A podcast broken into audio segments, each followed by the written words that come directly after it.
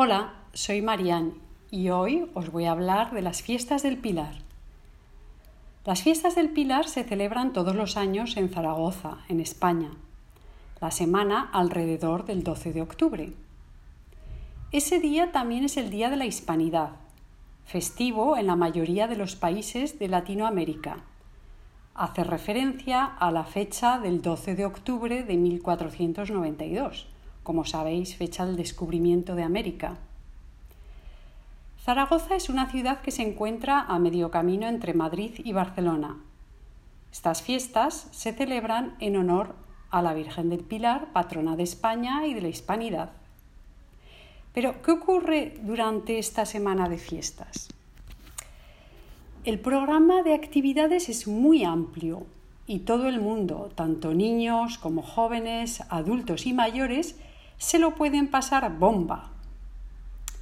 Tienen lugar manifestaciones de todo tipo, musicales, culturales, gastronómicas, sociales, etc.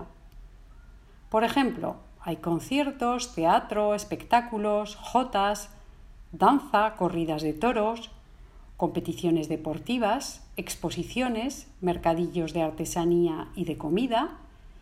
Y para los niños hay títeres, payasos, magia, y el famoso desfile de gigantes y cabezudos, muy típico. Pero el acontecimiento que destaca es la ofrenda de flores en honor a la Virgen del Pilar.